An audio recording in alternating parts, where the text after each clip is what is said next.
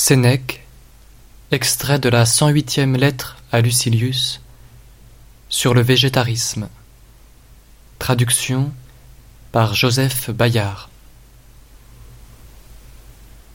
Puisque je t'ai commencé l'histoire des premières ferveurs de ma jeunesse philosophique, suivie des tiédeurs du vieil âge, je puis sans rougir t'avouer de quel beau feu Saucion m'a enflammé pour Pythagore. Il expliquait pourquoi ce philosophe, et après lui Sextius, s'était abstenu de la chair des animaux. Leurs motifs à chacun différaient, mais tous deux en avaient d'admirables.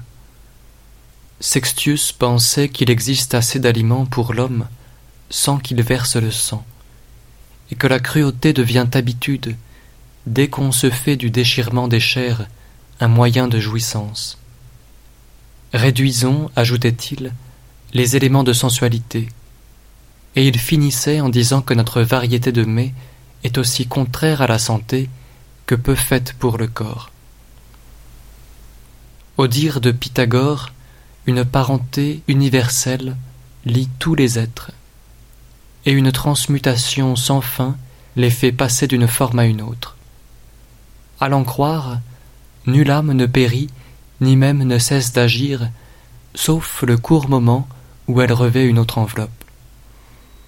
Sans chercher ici après quelle succession de temps et quel domicile tour à tour habité, elle retourne à la forme humaine, toujours est-il que Pythagore a imprimé aux hommes l'horreur du crime et du parricide, puisqu'il pourrait, sans le savoir, menacer l'âme d'un père, et porter un fer ou une dent sacrilège sur cette chair où logerait un membre de leur famille. Après cet exposé que Saucion enrichissait d'arguments à lui, Tu ne crois pas, s'écriait-il, que les âmes ont des corps divers pour destinations successives, et que ce qu'on appelle mort est une transmigration? Tu ne crois pas que chez l'animal qui broute l'herbe, chez ceux qui peuplent l'onde ou les forêts, séjourne ce qui fut l'âme d'un homme? Tu ne crois pas que rien en ce monde ne meurt, mais change de lieu seulement? Qu'à l'exemple des corps célestes et de leur révolution marquée, chaque être qui respire a ses métamorphoses, chaque âme son cercle à parcourir. Tout cela de grands hommes l'ont cru.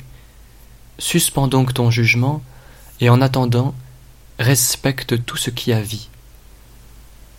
Si cette doctrine est vraie, s'abstenir de la chair des animaux sera s'épargner des crimes. Si elle est fausse, ce sera frugalité. Que peux-tu perdre à me croire? C'est une pâture de lion et de vautour que je t'arrache. Frappé de ces discours, je m'atteins dès lors de toute nourriture animale, et un an de ce régime me l'avait rendu facile, agréable même. Mon esprit m'en paraissait devenu plus agile, et je ne jurerais pas aujourd'hui qu'il ne l'était point. Tu veux savoir comment j'ai arrêté L'époque de ma jeunesse tomba sous le principat de Tibère. On proscrivait alors des cultes étrangers. Et parmi les preuves de ces superstitions était comptée l'abstinence de certaines viandes.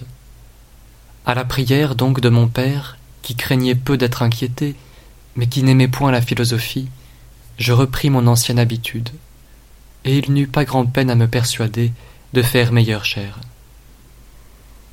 Attalus vantait aussi l'usage d'un matelas qui résiste. Tel est encore le mien, à mon âge. L'empreinte du corps n'y paraît point.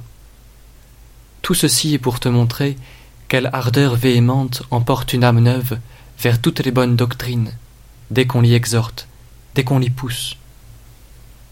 Mais le mal et la faute viennent en partie des maîtres qui enseignent l'art de disputer, non de vivre, et en partie des disciples qui arrivent déterminés à cultiver leur esprit sans songer à l'âme, si bien que la philosophie n'est plus que de la philologie.